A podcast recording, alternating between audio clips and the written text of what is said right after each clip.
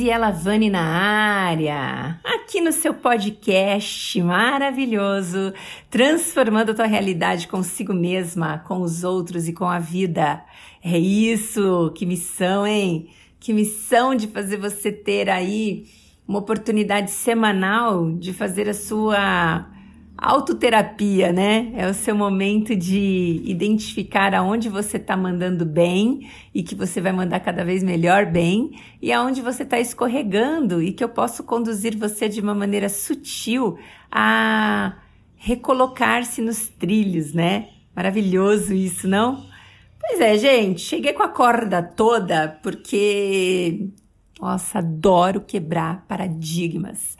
Adoro, sabe? Essa história de que você achava a vida inteira que era o lugar correto, o lado esquerdo, por exemplo, e de repente você descobre que o lugar correto é a sua frente.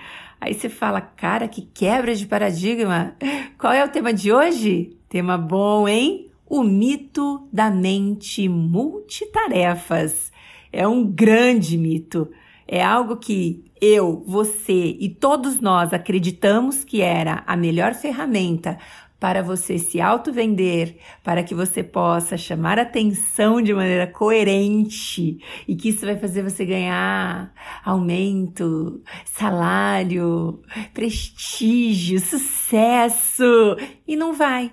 Não vai, pronto, falei. O que, que você vai ganhar? Doença. O que, que você vai ganhar? Um grande treino de desfoco. É isso que você vai ganhar. Falta de memória. Tá bom para você? Você vai ganhar o quê? Uma quebra de energia. Você vai ganhar uma, sabe?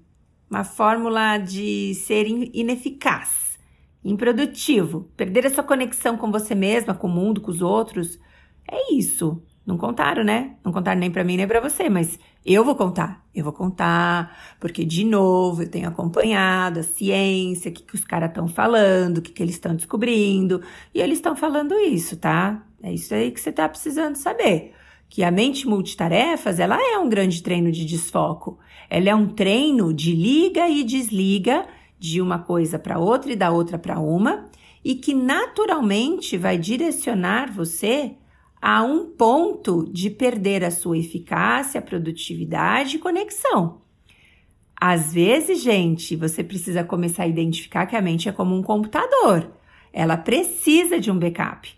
Ela precisa de um backup da onde parou para ela se reorganizar para voltar da onde ela parou. Só que se eu sou multitarefas, o que, que eu faço? Eu ligo, desligo, ligo, desligo. Como que ela vai né? Parar para se realinhar de onde parou para começar de novo. Beleza, ela até vai fazer isso, só que com qual velocidade? Sabe? Porque vai conduzir você à ansiedade, a perdas, sabe? É isso que vai acontecer. Então vamos lá. Quando começou se falar que o cérebro multitarefas era sensacional, os neurocientistas foram pesquisar uma mente, né? De um senhor que disse, denominava esse cara multitarefas. Realmente, ele fazia muitas coisas ao mesmo tempo. Ó, oh, que interessante! E a ciência sempre queria dizer, né, que as mulheres eram multitarefas e os homens não. E nesse, nessa ciência que eles fizeram foi com um senhor que se denominava multitarefas. E realmente ele tinha aí, né, todo um, um preparo para fazer mil coisas ao mesmo tempo. E aí eles fizeram um, um pegaram um monte de eletrodos, né? Colocaram na, na cabecinha dele e pediram para ele dirigir. E aí, enquanto ele dirigia, ele conversava, enquanto dirigia, ele mexia no celular, enquanto dirigia, ele fazia umas contas mirabolantes uh, na cabeça. E aí eles, eles mostram claramente que cada vez em que ele estava focado na direção, é, ligava, né, esse foco direção. Aí ele desligava para fazer uma conta. E aí, por segundos, ele não estava focado na direção. Imagina, esses segundos, às vezes, eles podem ser, né, é, decisivos para uma batida, né, para tirar a vida de alguém, para tirar a sua própria vida. Uma coisa assim bem, bem ruim, porque é fração de segundos mesmo que tudo pode acontecer, né? Então, sabe, a ideia é essa, né? É dizer que não existe, a ciência conseguiu ver que isso é realmente um treino é, negativo né, para o cérebro, que a sociedade ela diz que é bom, porque ela fala que você vai ser alguém na vida se você tiver disso. E então você até pode ser rápido. Acho que a questão não é ser ou não ser rápido. A questão é o quanto que você pode começar e terminar a mesma tarefa e depois começar outra, tá? Vamos fazer um exercício? Eu não sei onde você está. Se você estiver dirigindo, por favor, pare o carro, porque não vai ser bom fazer esse exercício enquanto você estiver dirigindo, até porque eu estaria estimulando a sua mente multitarefas, tá? Gente, pior que eu tenho que falar a verdade. Tem gente que ouve podcast tomando banho, comendo. Ah, e eu falo, né? Come primeiro, depois ouve, ou ouve primeiro, depois come. Toma o seu banho primeiro, depois ouve, ou ouve, depois toma banho. Porque fazer as duas coisas ao mesmo tempo, você já tá vendo que não tá dando certo, né? Pela, pela conversinha que eu iniciei aqui, já viu que vai dar ruim. O famoso vai dar ruim. Mas vamos fazer um experimento. Parou tudo? Então, agora que você parou tudo, você não precisa mexer em nada. É só colocar a sua atenção plena na sua orelha esquerda. Sentir se existem sons que estão vindo para a sua orelha esquerda. Sentir se ela está geladinha, se ela está quentinha, se o cabelo está em cima dela, se não está. Se você está suando, então o cabelo em cima faz a sua orelhinha suar. Focou na sua orelhinha esquerda. Muito bem. Agora faz uma respiração profunda. E agora você vai focar a sua atenção no dedão do pé direito. Se está apertado o sapato, se você está descalça, se está passando aí um, um ventinho, se ele está encostado no outro dedo, se não está, se o espaçamento entre um dedo e outro está grande, está pequeno. Conforto, desconforto do dedão do pé direito. Muito bem. Mais uma respiração profunda. E agora, ao mesmo tempo, dedão do pé direito, orelha esquerda. Foco nos dois ao mesmo tempo. Agora, sentindo os dois ao mesmo tempo. Não dá. Não é. Não foi. E não vai ser, Graziela. Eu não consigo. Consigo fazer rápido a transição de focar no dedão e na orelha, na orelha e no dedão mas os dois ao mesmo tempo eu não consigo. Tá aí, você experimentando na pele que não funciona. Não é assim que funciona. Porque faz mal, né? Porque reduz, né, a sua condição interna. Então, quando a gente descobre que não é o caminho a multitarefas, então o que é o caminho? O caminho é da renovação. O caminho é de você poder estar a cada ciclo de tarefas renovado para sim, você pode fazer suas tarefas com rapidez, mas eu estou dizendo para você fazer uma de cada vez, e não você fazer todas tudo junto e misturado. Tá entendendo? Como é que você se renova durante o dia para de verdade elevar a sua rapidez e a sua produtividade? Será que você está utilizando transições? O que, que você está fazendo quando você começa ou termina uma reunião? O que, que você faz quando você começa ou termina um e-mail, ou até mesmo quando você acaba o seu trabalho e vai para casa, o que, que você está fazendo? Quando você tem essas pequenas pausas para trazer esse renovo, você está sim aumentando o poder da sua autoconsciência, do seu foco, da sua criatividade e você está ganhando um poder de fazer melhor as suas escolhas. Porque já que a pausa que você decide colocar no seu dia, ela vai impedir que o modo padrão se reforce, você então ganha escolhas para gerir melhor a sua vida, da maneira que você merece, da maneira que você precisa. Porque você começa a aprender a observar a sua história, observar os seus padrões, observar o que é que você está sentindo no momento presente e aí você começa então a observar a sua vida com mais clareza e tendo melhores pensamentos uh, produtivos antes de agir. Então, entenda uma coisa, que quando, né, um, um facilitador ou um instrutor de mindfulness ou um terapeuta, psicólogo, né, uh, tá te instruindo a algo, é, de forma alguma ele está pedindo para que você reduza a marcha e viva lerdamente as suas funções. Não estou falando isso, até porque eu entendo a demanda e eu sei o quão importante é, sim, nós cumprirmos as nossas tarefas e né, darmos aqueles né, checks nas nossas é, ações cumpridas, né? E beleza, a gente fica feliz, o nosso chefe fica feliz, nossos filhos ficam felizes, nós ficamos, ai, tá bom, gente, todo mundo fica feliz com essa agilidade. Mas eu tô dizendo assim, ó, agilidade é uma coisa e ligue e desliga o cérebro é outra. São duas coisas totalmente diferentes. Pronto, falei, Graziela Vani com você, assim, sinalizando que você precisa identificar. Então, o que eu tô falando é isso. Gra, eu vou sim fazer rapidamente as minhas tarefas, porque isso é importante para mim, é importante para o meu departamento, para o meu setor, para minha vida. Mas ao mesmo tempo, Gra, entendi. Eu não vou ficar no WhatsApp conversando com os meus amigos e ao mesmo tempo tocando alguma coisa importante no meu trabalho ou respondendo e-mail. Eu não vou. Ou eu vou fazer uma coisa ou vou fazer outra, já entendi. E agora eu vou fazer cada uma dessas coisas na velocidade em que eu encontrar como adequado para minha vida, beleza? Beleza é isso, né? É um, uma ideia assim bem simples. E para você conseguir ter realmente essa capacidade de velocidade, o que vai te alimentar são essas pequeninas pausas.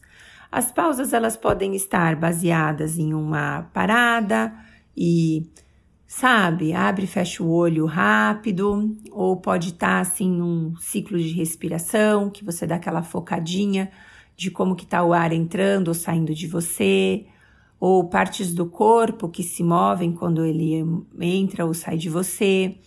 Uh, a pausa também ela pode estar baseada em um pequenino silêncio que você faz, sem mexer no celular, sem falar com as pessoas. A pausa ela pode estar é, num pequenino alongamento, ou num copinho de água que você toma, que já é bom tomar a água, porque isso vai te favorecer por ser um hidratante natural, e ao mesmo tempo você pode focar a sua atenção na água, na língua, né, no líquido descendo pelo seu corpo. Então, as pequeninas pausas, né, elas são pequeninas mesmo, eu tô falando aí de pausas de segundos. Elas podem ser pausas de contemplação, então do, do tipo contemplar uma natureza, ela pode ser uma pausa de você fazer um fechamento. Então, ok, minha manhã acabou, agora estou almoçando e daqui a pouco eu vou começar uma nova atividade. Então, essas pequeninas pausas, elas vão cultivar o seu cérebro a ser realmente mais produtivo, naturalmente mais rápido e naturalmente você vai ter muito mais oportunidade uh, de sentir essa satisfação e plenitude que eu digo em tantos podcasts, né? Porque quando eu lembro da minha vida, gente, eu gosto de fazer autorrevelações. Minha mãe sempre diz isso, sabe? Minha mãe fala, ai filha, é a parte mais divertida dos teus. Não, não que a parte científica não seja maravilhosa, né? Mas ela fala, é a parte assim que, que, que coliga as pessoas em você, porque é gostoso quando a gente se vê humano e a gente vê o depoimento de pessoas humanas no, né, no rolê. Bom, então eu vou contar, tá, gente? Olha a situação. Isso tem muitos anos atrás, não, não tenho orgulho de contar, mas que eu acho graça. E ele fez parte da minha realidade, né? Sabe aquele dia, gente, famoso dia do cão? Dia de cão, sei lá como é que chama? Já acordei com o despertador que não despertou. Aí sabe quando o seu relógio biológico te acorda, mas te acorda cinco minutos depois do processo? Beleza. Comecei a me trocar. Me troquei de forma bem rápida, sim. Eu ia dar uma palestra. Troquei de forma rápida, é, pus a roupa, pus o salto, né? Bababá.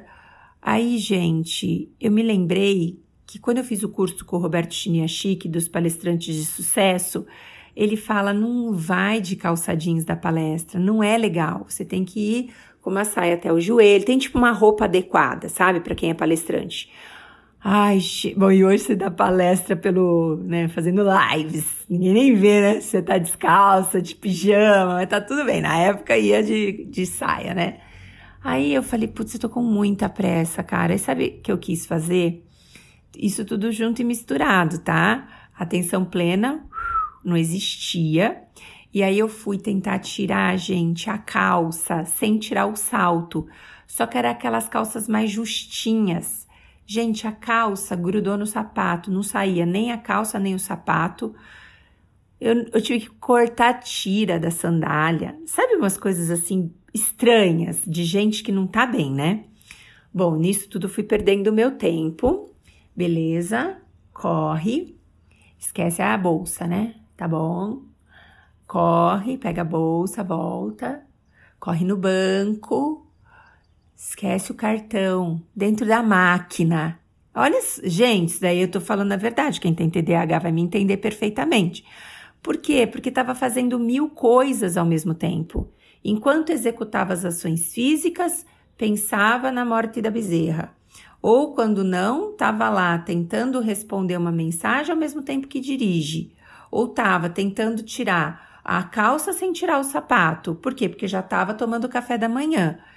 Gente, foi isso que eu fiz aquele dia. Sabe aquele dia horroroso? Tá bom, né? Eu fui falar, né, sobre a síndrome da pressa. Ai que orgulho, né? Vou lá. Cheguei lá para fazer minha palestra, Síndrome da Pressa. Aí a palestra era para mim, né, gente? Eu mesma que tinha elaborado, eu mesma que ministrei a palestra e eu mesma que ouvi, né? Fala, meu, para, isso leva ao estresse emocional, isso faz mal, sabe? Para. E, né, conduzi a palestra. E aí eu saí da palestra e falei, tá bom, Graziela, a palestra foi para você, você tinha que se auto-ouvir, você tá ouvindo o que você tá falando? Tô. E aí eu falei, agora, gente, eu vou, vou calmamente para casa, fazendo uma coisa de cada vez. Porque, meu, você vai estragar o psicológico das suas filhas. Gente, olha isso. Cheguei lerda em casa. Eu quis fazer até, sabe, compassado, meio que bem lerdo o processo. Para não estragar a educação das minhas filhas, né? Quando eu chego em casa, gente, nesse compasso mais lento. As minhas filhas estavam com a mochilinha nas costas, elas eram pequenininhas, gente. A Inara e a Thaís, a Catrine era bebezinho ainda. E eu olhei para a carinha delas, né? Eu falei, meninas, vamos comer? E elas, a gente já comeu, mãe. Vamos, mãe. A gente tá com pressa, mãe. Não acredito que você vai comer desse jeito, com essa calma. Ô, mãe, vamos. Gente, Olha isso, eu olhei. Sabe quando você põe a mão na cabeça, aquele emoji da, da mãozinha, né? A menininha com aquela mão na cabeça, do tipo, o que que eu fui fazer, né? É, gente, depois conduz filho para terapia, para tirar a síndrome da pressa, né? Para tirar os traumas, porque fez filho correr a vida inteira. Sabe, gente, é isso. Então, se você não teve filho ainda, ou já teve também, faz que nem eu, já, já conserta. Se não deu para consertar ainda, vamos consertar, me chama, tamo aí para isso. Mas o que eu quero dizer é isso, né? Nunca é tarde demais para você reorganizar, ou de repente você pode startar muito antes do que eu e não prejudicar todos que estão à sua volta. Porque quando você tem né, essa, essa qualidade de vida ruim, não é só você que está se prejudicando, você prejudica a si quem está à sua volta. Então, gente, eu preciso passar para vocês, né, essas experiências pessoais, esses estudos técnicos que mostram que realmente o que disseram que existe não existe. Se você for correr atrás disso, você vai sofrer. E o que falaram que é estranho, feio e não convencional é o que você precisa executar em 30 segundos, 40 segundos do seu dia, para que você possa se recondicionar dentro de um renovo energizante, focado, porque você merece. Você merece qualidade de vida, você merece ser feliz, você merece ser conduzido numa vida de mais qualidade. É por isso que eu tô aqui. É por isso que eu vim aqui conversar com você sobre o mito da multitarefas, acoplado com a ideia do poder da pausa. E a minha dica de hoje é: viver é fácil.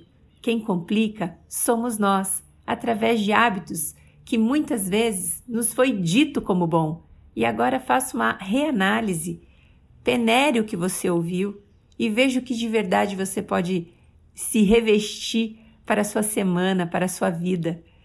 E assim a gente termina o nosso podcast de hoje. Se você quiser, me manda sugestões dos próximos temas. Eu vou fazer questão de falar o que você precisa ouvir, porque você sabe que eu falo, né? Pronto, falei com Graziela Vani. Semana que vem, às 18 horas no domingão, você vai receber um novo episódio. E aí, o que, que eu preciso? Que você vem comigo, porque eu cuido de você. Você vem?